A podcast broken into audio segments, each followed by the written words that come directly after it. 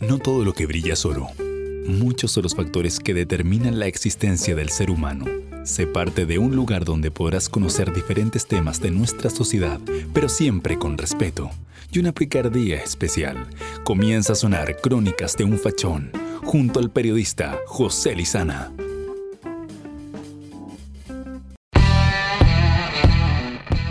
Hola, ¿qué tal? ¿Cómo están? Bienvenidos a un nuevo capítulo de Crónicas de un Fachón, siempre conectado junto a ustedes a través de Radio San Adolfo, la 99.9 de la comuna de San Bernardo y también a través de las redes sociales. Búscanos como Crónicas de un Fachón. Hoy comentando la contingencia, pero quiero opinar con respecto a lo que está pasando en nuestro país vecino, en el Perú. ¿Qué es lo que pasa en el Perú? Es un conflicto que, incluso se está hablando de un cambio de constitución, se está hablando de que, de que la política está desgastada. yo no diría parecido a lo que pasa en nuestro país, pero hay que tomar decisiones importantes en la situación que está afectando a nuestro país vecino. Y eso pasa porque todo el árbol está podrido. O sea, la gente sabe que este enroque de, presidentes, este cambio de, de mandatario, es solamente un juego de as. Porque la realidad de lo que está pasando en Perú es que el Congreso está coludido, hasta el guardia de seguridad está coludido, el viejo que estaciona los autos en Perú está coludido. Entonces, lo que pasa es que hay una desconfianza total a todos los políticos. Aquí por lo menos se salva, acá en Chile se salvarán algunos, pero allá todos, todos están manchados. Entonces es importante eh, entender lo que está pasando. Y cuando uno, cuando uno ve que en el árbol de la manzana hay una manzana podrida, la saca para que no se pudran las demás.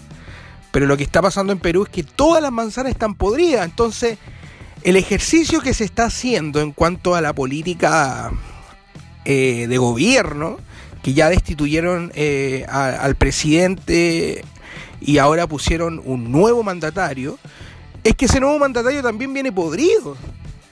Y eso es por muchos años de corrupción. Años de corrupción eh, que estaba metido el Congreso, estaba metido el presidente, estaba metido el Poder Judicial, estaba metido todo.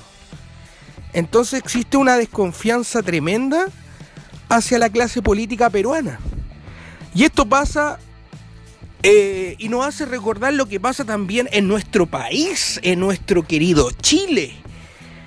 Pero yo creo que todavía nosotros estamos a tiempo de poder cambiar eso, porque podemos elegir gente renovada, podemos, eh, ya, ya le pusimos traba a los políticos, ya les dijimos que no pueden seguir tanto en su gobierno, que tienen que tienen que no repostular para darle paso a nuevos rostros.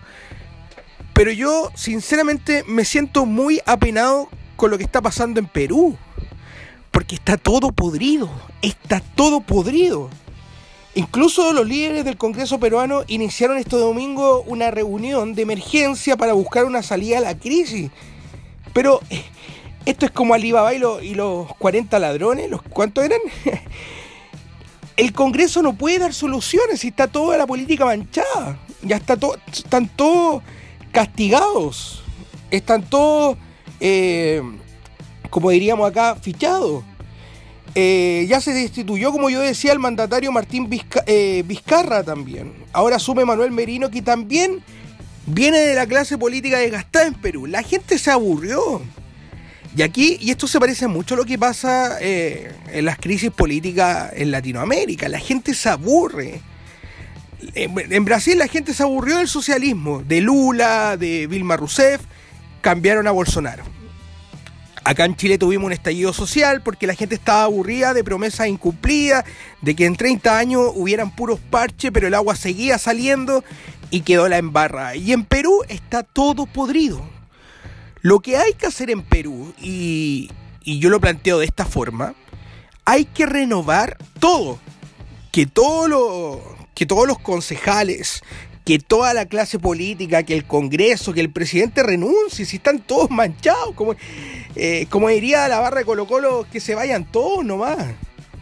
Entonces acá es súper eh, fundamental entender que si no se toma acción, si no podemos controlar a nuestros políticos, si no podemos tener políticos decentes trabajando por la gente, trabajando por los problemas de la sociedad, que se vayan todos, que renuncie todo el Congreso peruano, que renuncie todo, renuncie todos eh, los que los que han sido parte de esta política sucia en este tiempo, que renuncie el presidente y partimos de cero. Elijamos nuevo alcalde, elijamos nuevos representantes del gobierno, elijamos también a concejales, senadores, eh, diputados, etcétera. Pero yo creo que aquí hay una crisis enorme en Perú y es una crisis que nosotros la vemos eh, detrás de la cordillera o a paso de la frontera, pero nosotros también tomamos acciones eh, por respecto a eso. Venimos de un plebiscito que elegimos, queríamos parar el show a los políticos y íbamos a aprobar supuestamente. Pero lo que hay que hacer acá es renovar. Acá hay que darle posibilidad, yo conversaba ayer con, con un amigo y me decía, acá hay que darle posibilidad a los independientes. Exacto. Hay, una, hay muchas personas que pueden aportar, pero no se sienten dentro de un partido político. Sí de una ideología, sea derecha o izquierda, pero no dentro de un partido político. Entonces tenemos el tiempo para cambiar. No caigamos en lo que cayó Perú. Perú, se roban todo, yo creo. Y con respeto, sí, sí, menos mal que todavía nos quedan palomas en la plaza. Es que, es que la, la clase política de Perú se está robando todo. Incluso hay una crisis de credibilidad, nadie cree en el político.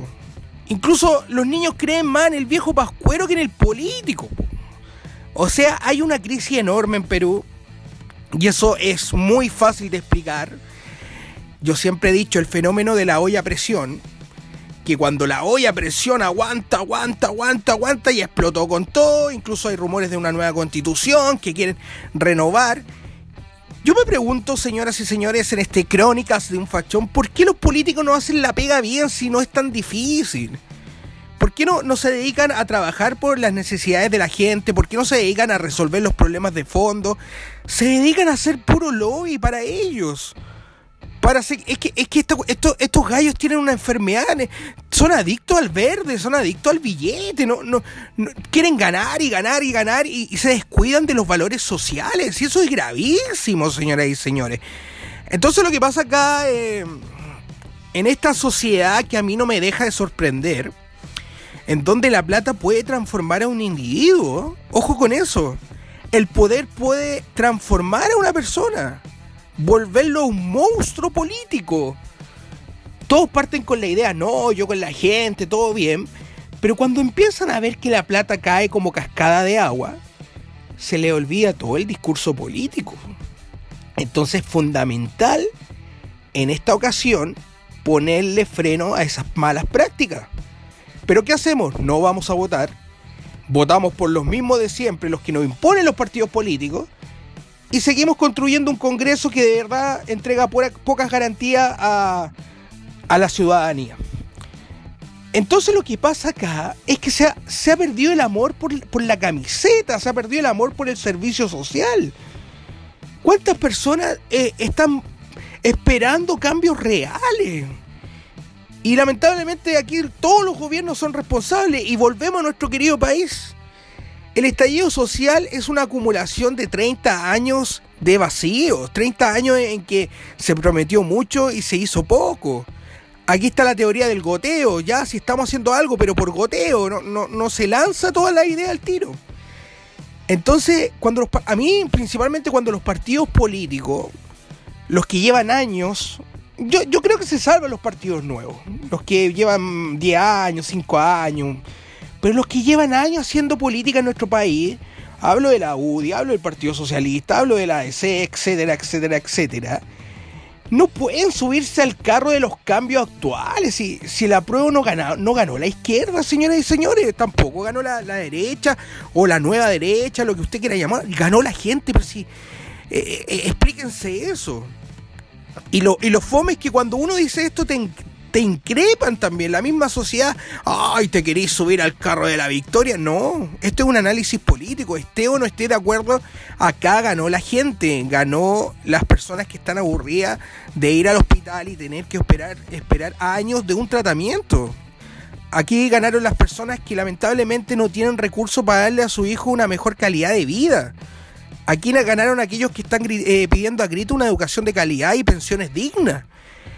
Y entonces, lo que pasa acá, y volvemos al tema, a mí me encanta reflexionar estos temas porque uno puede tomar cada aspecto de lo que pasa en nuestra sociedad.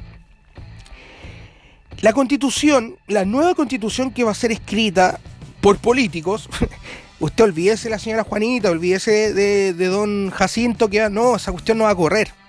Y eso se sabía. Y usted, y que me está escuchando me dirá, pero ¿cómo? Si nosotros luchamos por el pueblo, el discurso de rosa, de fuerza. Eso no va. Y no va porque lo primero que debimos haber hecho antes de pedir un cambio de constitución es haber cambiado el sistema político. El sistema político te amarra, está amarrado hoy en día. Está tan amarrado que está hecho para que el candidato de izquierda o derecha gane. Porque tiene más posibilidades de salir. Y el candidato independiente tenga un 0,045% para salir. Entonces lo que está pasando en nuestra sociedad es que nos siguen engañando. Esto yo lo de la nueva alegría ya viene 2.0. Entonces lo que nosotros debimos haber hecho, haber exigido a nuestros políticos, primero candidatura independiente. Que los independientes tengan un gran peso y las mismas opciones, escúcheme bien, las mismas opciones que un partido político para ser constituyente.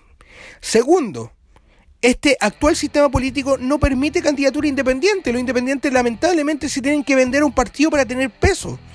Eso es impresentable.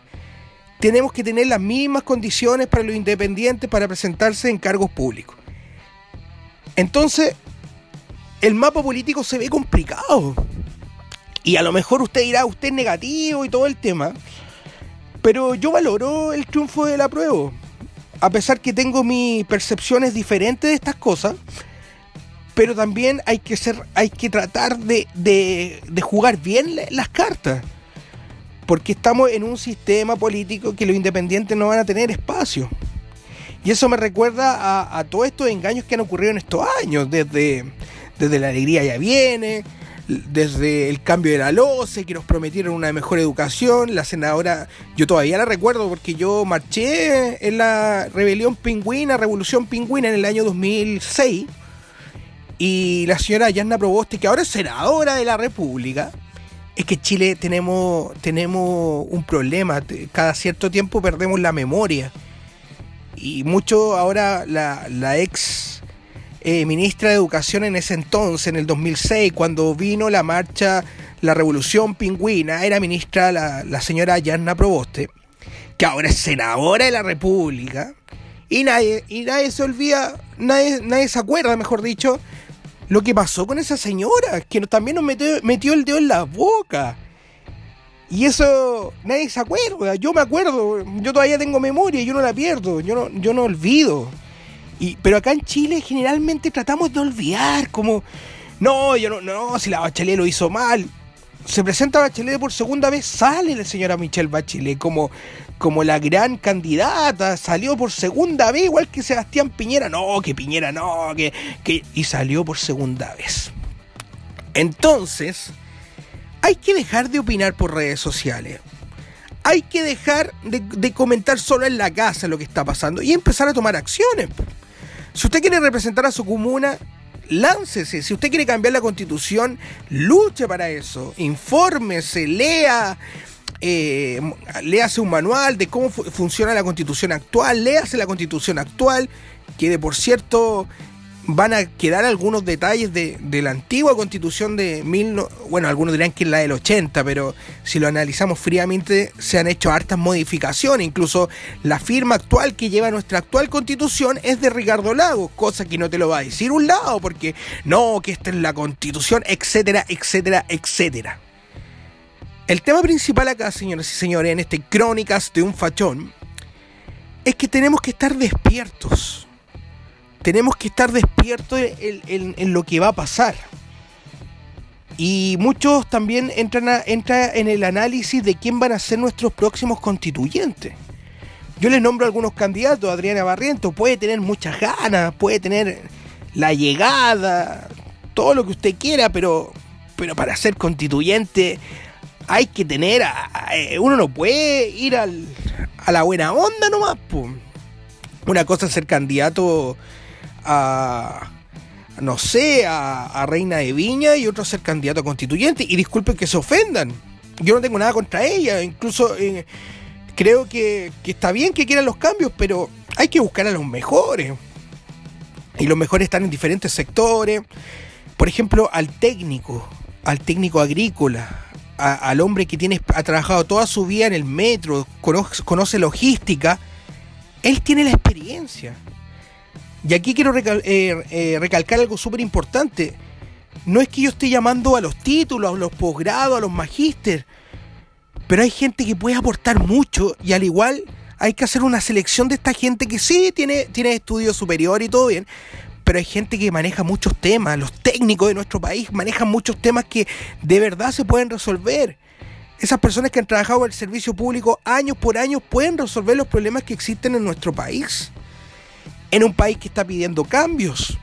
No podemos votar por los mismos. A mí me, da risa pensar de que el chico Saldívar quiere, quiere ser constituyente. A mí el chico Saldívar me cae súper bien. Encuentro que que tuvo una función importante, etcétera, etcétera, etcétera. Pero ya córtala, pues dale paso a la juventud, dale paso a la renovación. Entonces, yo invito a reflexionar, yo invito a leer la letra chica, invito también a proponer nuevas cartas. Yo propongo tres factores importantes. Técnicos de nuestro país, desde el compadre que ha trabajado su vida, toda su vida en la tierra, se maneje en la agricultura, hasta el compadre que tiene un magíster en Oxford para que nos ayude en economía. Hay que hacer una selección chilena de los mejores para escribir la nueva constitución. Y que no nos pase a futuro lo que le está pasando también a, a nuestros queridos hermanos vecinos del Perú, que ya no, ya no se puede confiar en nadie. Se propone un nuevo presidente, no, chao. Entonces, tenemos que ser cautos en este tema. Tenemos que exigir, pero tenemos que ser responsables al momento de firmar un contrato.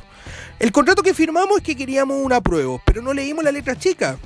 Que la prueba va a estar, eh, la elección de los actuales constituyentes va a estar dentro del actual sistema político, que, que, está en contra de lo independiente, que no, ya lo hemos ido conversando.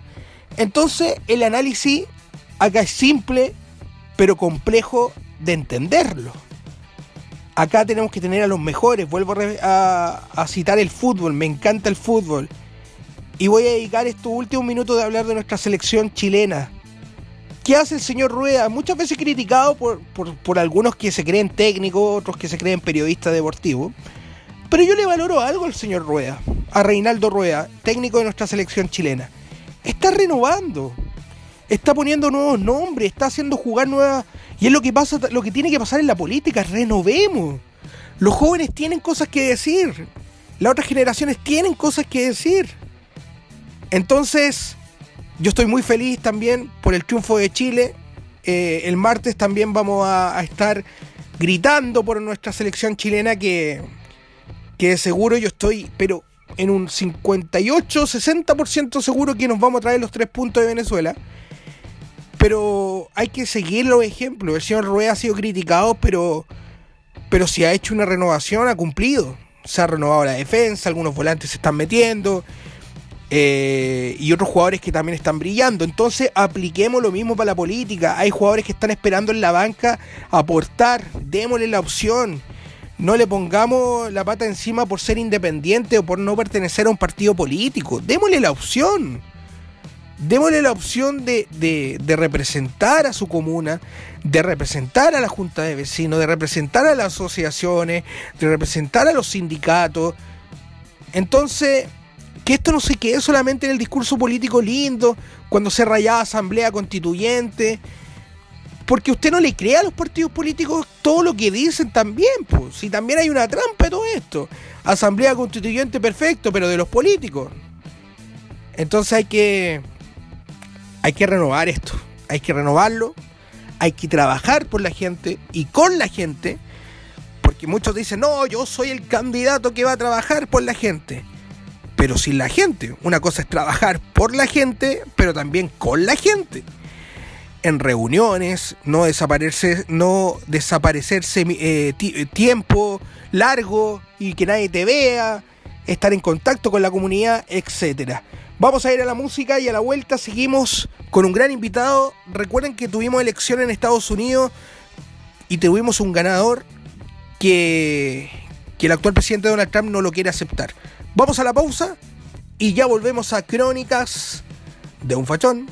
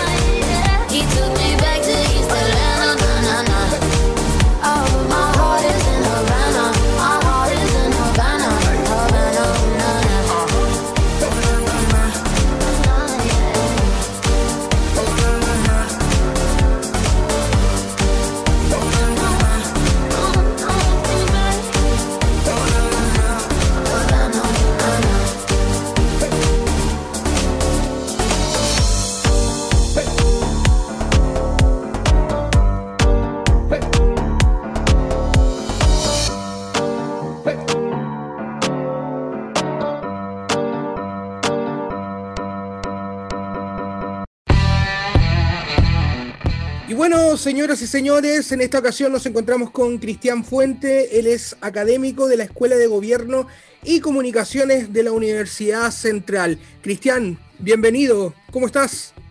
Hola, muy bien, ¿cómo están ustedes? Muy bien, Cristian, han pasado cosas muy interesantes en el ámbito político, en el ámbito internacional. Eh, ya sabemos del triunfo del candidato Biden que se adjudica como nuevo presidente de Estados Unidos. Pero ¿cuál es el análisis o la conclusión que nos deja este triunfo principalmente, Cristian? Bueno, son varios. En primer lugar, eh, esta división, esta polarización que hay en Estados Unidos. Recordemos que eh, Trump ha obtenido más o menos 70 millones de votos y eh, Biden más o menos 75 millones de votos. Por lo menos por el último recuento, eso fue lo que, lo que he leído, ¿no? Entonces está dividido más o menos como por la mitad el electorado norteamericano, con además un momento de, como decía antes, de polarización, eh, no de discusión y de diálogo, sino que más bien de enfrentamiento.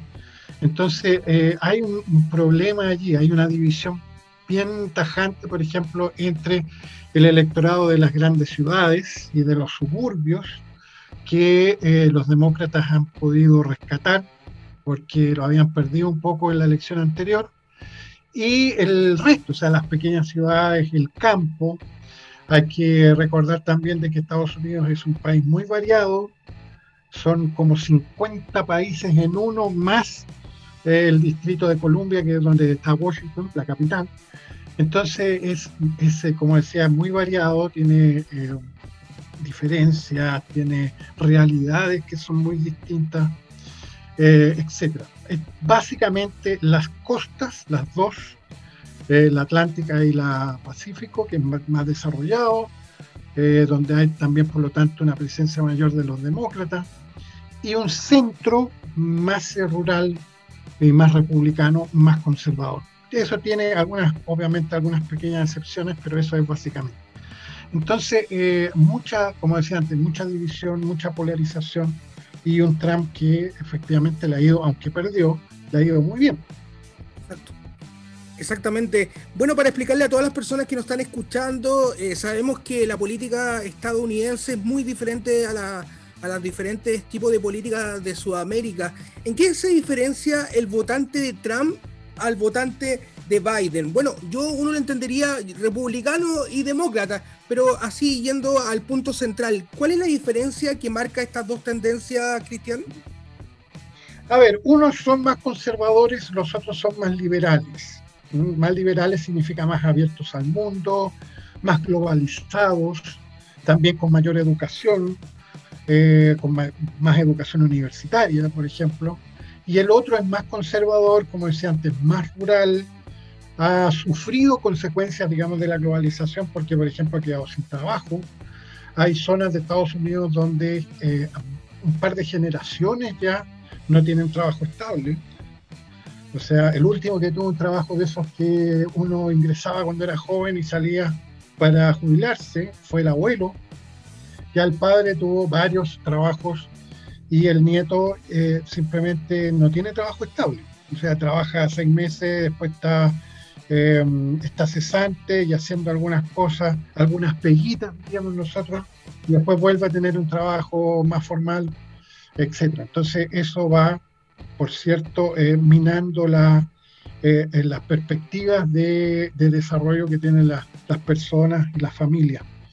Otro, otra diferencia es que el votante de Trump es un votante, por ejemplo, muy religioso, es eh, religioso en el sentido un poco más eh, integrista de la palabra, más conservador, es eh, un votante básicamente evangélico, pero, pero que, tiene una visión del mundo muy, muy conservadora, porque también hay evangélicos conservadores y evangélicos que no lo son.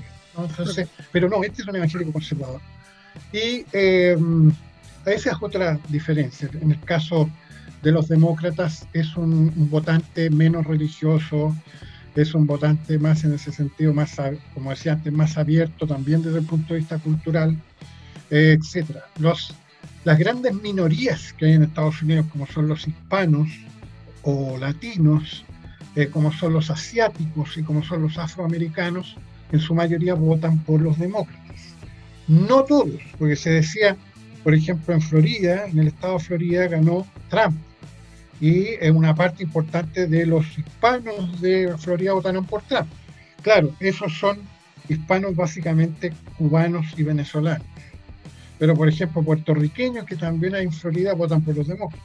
Entonces no es, no se puede decir que todos los hispanos votan por los demócratas, pero sí que una mayoría lo hace. Pero depende de estas realidades, como decía antes, de los distintos estados.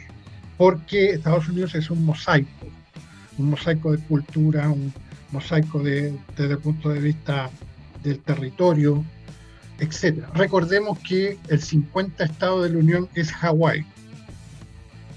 Entonces, ¿qué tiene que ver Hawái, por ejemplo, con un estado como Missouri o como, como Pensilvania o como otros? Exacto. Eh, ¿Cuál fue la, cuál fue, Cristian, eh, lo que hizo que eh, principalmente Biden aventajara desde un comienzo al presidente Donald Trump? ¿Qué, es lo que, cuál fue la, si lo, lo viéramos en forma de estrategia? ¿Qué hizo él algo más positivo que Trump? ¿Cuál sería como la estrategia a seguir? Yo, yo diría como, como más o menos tres cosas. La primera es que mucha gente no votó por Biden, sino votó contra Trump. Trump fue un presidente muy polémico, eh, un presidente muy polarizador.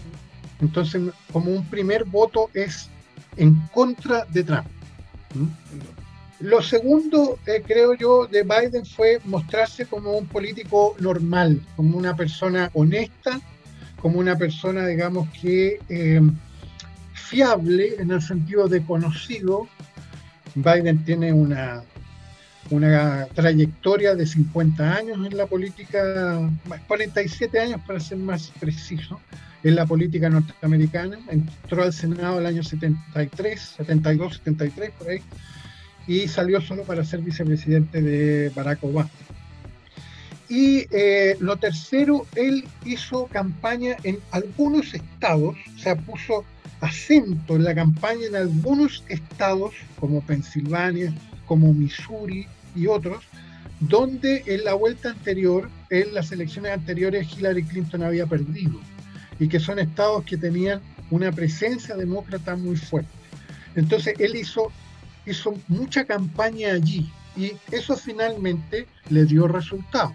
Ahora, campaña en esos estados también mostrando lo que él había hecho para recuperar eh, para recuperar industria, por ejemplo, porque esos son estados industriales que han sufrido mucho con la globalización, porque se ha perdido mucho trabajo, mucho empleo, muchas fábricas han cerrado, etc. Entonces, él lo había hecho cuando era vicepresidente, había impulsado esos programas de recuperación del empleo eh, y, se fue a hacer campaña allí. Eso le resultó finalmente porque ganó en todos esos estados. Y como decía antes, Hillary había perdido. Perfecto. Hay más, por supuesto, pero eh, también le, sirvió, por cierto, eh, el elegir a Kamala Harris como vicepresidenta, como candidata a la vicepresidencia. Eh, o sea, una mujer, y además de origen, eh, de origen, bueno, su madre era india, eh, de la India, y su padre jamaicano. Entonces, también interpreta, no solo interpreta a los afroamericanos, sino también a otras minorías. Y, y, hizo una campaña en las primarias también bastante importante, esa fue una campaña larga y él se fue ganando Em, a la mayoría del Partido Demócrata. Y después negoció con, con el ala más de izquierda del Partido Demócrata, que es el, el, que, eh, digamos, que tiene como líder al senador Bernie Sanders, y también le concedió cosas. Entonces hizo también una buena campaña al interior del Partido Demócrata, una buena campaña de unidad. Entiendo. ¿Qué consecuencias traería el triunfo de, el vencedor de Trump para las políticas internacionales, eh, pensando un poco de China, Rusia, Medio Oriente, eh, ¿seguirá un poco la línea del expresidente Barack Obama o se viene una nueva estrategia internacional de políticas internacionales? Claro, se, cree que va efectivamente que, su política exterior va, a ser más parecida a la de Obama. Eh, y no va a tensar, no va a tensionar eh, las eh, situaciones como lo ha hecho Trump. Va a ser, un, creo yo, una política exterior eh, primero enfocada a recuperar el liderazgo de Estados Unidos en, en los espacios multilaterales, en las instituciones internacionales. Va a volver a la OMS, ya anunció que va a volver al Acuerdo de París, que es un acuerdo contra el cambio climático, va va a tratar de de fortalecer mucho la diplomacia norteamericana, por ejemplo, en los temas con el Medio Oriente, ese es Irán, ese es Israel-Palestina, esa es la guerra civil siria, eh, va a tratar de seguir retirándose de Afganistán y de Irak, que en Estados Unidos le llaman las guerras eternas, pero ahí lo tiene que hacer de a poco, lo tiene que hacer con acuerdos, con acuerdos, en el caso de Afganistán, con los, eh, los ¿cómo se llama este grupo? Los talibán. Exacto. y en el caso de Irak también ir armando una, coalición eh, que pueda hacerse cargo del gobierno iraquí, que le dé viabilidad al Estado iraquí, eh, etcétera. O sea, e, eso yo creo que son como las, las metas que él tiene. Bueno, es un gobierno de cuatro años, pero básicamente eso. Y por cierto que no hay que olvidarse del tema de la pandemia. En el tema de la pandemia también, yo creo que ahí la, la idea va a ser que este, este problema, que es un problema global por definición, es una pandemia, sea efectivamente abordado desde el punto de vista eh, multilateral. Y por último, con China, China es el gran competidor eh, de Estados Unidos, esa competición va a continuar, la competencia con China va a continuar, pero creo que también ahí va a tratar Biden de, tranquilizar un poco el asunto comprometer más a China con acuerdos globales eh, eh, y, contenerlo. Entonces va a ser más bien una, una, estrategia de contención más que una estrategia ofensiva, más de, de, la, no sé, la guerra comercial, por ejemplo, que impulsó Trump. Yo creo que ahí la idea va a ser, eh, tratemos de conseguir acuerdos pero no se termina la competencia con China, eso hay que tenerlo claro. La pugna hegemónica, la pugna por el poder mundial no se va a terminar con China, sino que va a cambiar el estilo, van a cambiar los espacios, digamos, de acuerdo posible, etc. Así es. Eh, el presidente Donald Trump habla de una irregularidad en lo que fue la votación eh, pasada eh, en Estados Unidos. Él tiene la facultad de impedir esta elección, anularla, porque también se hablaba, ¿qué pasa si Trump eh, se niega a dejar la Casa Blanca? ¿Qué, significa todo esto? ¿Hay opciones o, solamente eh, es un grito desesperado, Cristian, según tu análisis? Mira, no hay opciones. Tiene opción de detener la elección o de hacer que, se produzca una nueva elección. El presidente no tiene esa facultad en Estados Unidos la facultad la tienen las cortes, los tribunales. Y ahí eh, se han hecho varias demandas en varios estados sobre el tema del conteo, sobre el tema de los votos por correo, etcétera. Hasta ahora no le ha ido bien a Trump y yo tengo la impresión que no le va a ir bien. En Georgia, eh, la propia ley de Georgia indica que si la diferencia es muy corta se recuentan los votos y se van a recontar los votos, de hecho. Pero esa, ahí está funcionando la ley de los estados. Recuerdo de nuevo, eh, Estados Unidos es un estado federal. Entonces hay leyes locales, leyes estaduales leyes federales. Entonces mientras se cumpla la ley, mientras las demandas estén, eh, digamos, de acuerdo con la ley, entonces, bueno, Trump tiene todo el derecho a plantear todas las demandas que quiera. En todo caso, hay ciertos, ciertas fechas que hay que ir cumpliendo, sí o sí. Eh, por ejemplo, la, reunión del, eh, del, colegio electoral. recuerden que las elecciones a presidente en Estados Unidos son indirectas. Se eligen electores por estado. Eso, los electores se tienen que juntar y votar. Entonces, eh, ahí hay una fecha límite. Eso creo que es el 6 de enero. no, estoy, no estoy absolutamente, digamos, eh, no, sé exactamente si es esa, pero creo que es el 6 de enero. Bueno, y otras que se van dando antes. Se puede atrasar, incluso se puede atrasar el cambio de mando, pero se tiene que realizar. O sea, no hay... Eh, alguien por ahí se acordaba que el año 1933, el presidente saliente, que era el señor Hoover, se demoró eh, hasta marzo en entregarle el poder al, presidente Roosevelt, que, era, que había sido electo. Bueno, pero también se podría atrasar, pero, eh, pero no, Trump no puede impedir que asuma el presidente que ha sido elegido. Entonces, una vez que se cuenten todos los votos, que se resuelvan todas las, eh, las demandas eh, legales, entonces ya no le queda ninguna otra cosa que hacer más que irse. Tengo en todo caso la impresión, y si tú me, me, disculpas, yo creo que eh, finalmente, aparte de que a Trump no le gusta perder, creo que esto también responde a una cierta estrategia. Él va a seguir insistiendo hasta el final que le robaron la elección, va a mantener, por lo tanto, a sus bases, eh, digamos, eh, entusiasmadas con eso, y enojadas, más que entusiasmadas, y, y, él va a ver va a haber la posibilidad de presentarse de nuevo eh, en cuatro años más como candidato a la presidencia, que sí lo puede hacer, porque la constitución de Estados Unidos lo que prohíbe es que un, eh, un presidente se elija más de dos veces, pero no habla nada de que sea, eh, digamos, continuo o, o, saltada esa, esa elección. Entonces, no obstante, también hay que tomar en cuenta que el presidente Trump tiene seis casos en la justicia, entre otros por supuesta evasión de impuestos. Entonces, una vez que deja de ser presidente, puede ser procesado. En una de esas, no se puede volver a presentar por los problemas que tenga en la justicia. No lo sabemos. Pero creo que esa es una, eh, una explicación un poquito más racional de todo esto, porque si no, no tiene, no tiene racionalidad.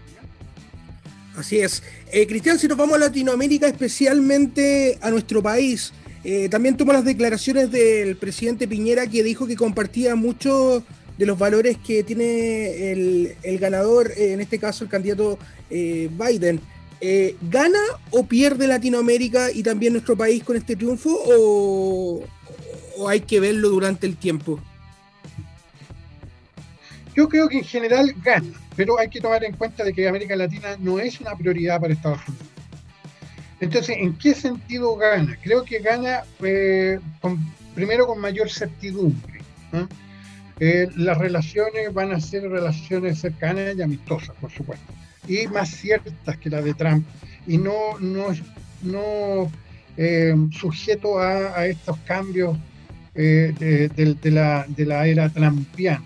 ¿ah? por llamarlo algún. Eh, creo que va a haber con México, por ejemplo, en el sentido de, del tema de, la, de migración. Eh, eso los demócratas tienen una visión distinta a Trump, a, los, a los republicanos, digamos, de em, trampistas ¿no? o trampianos.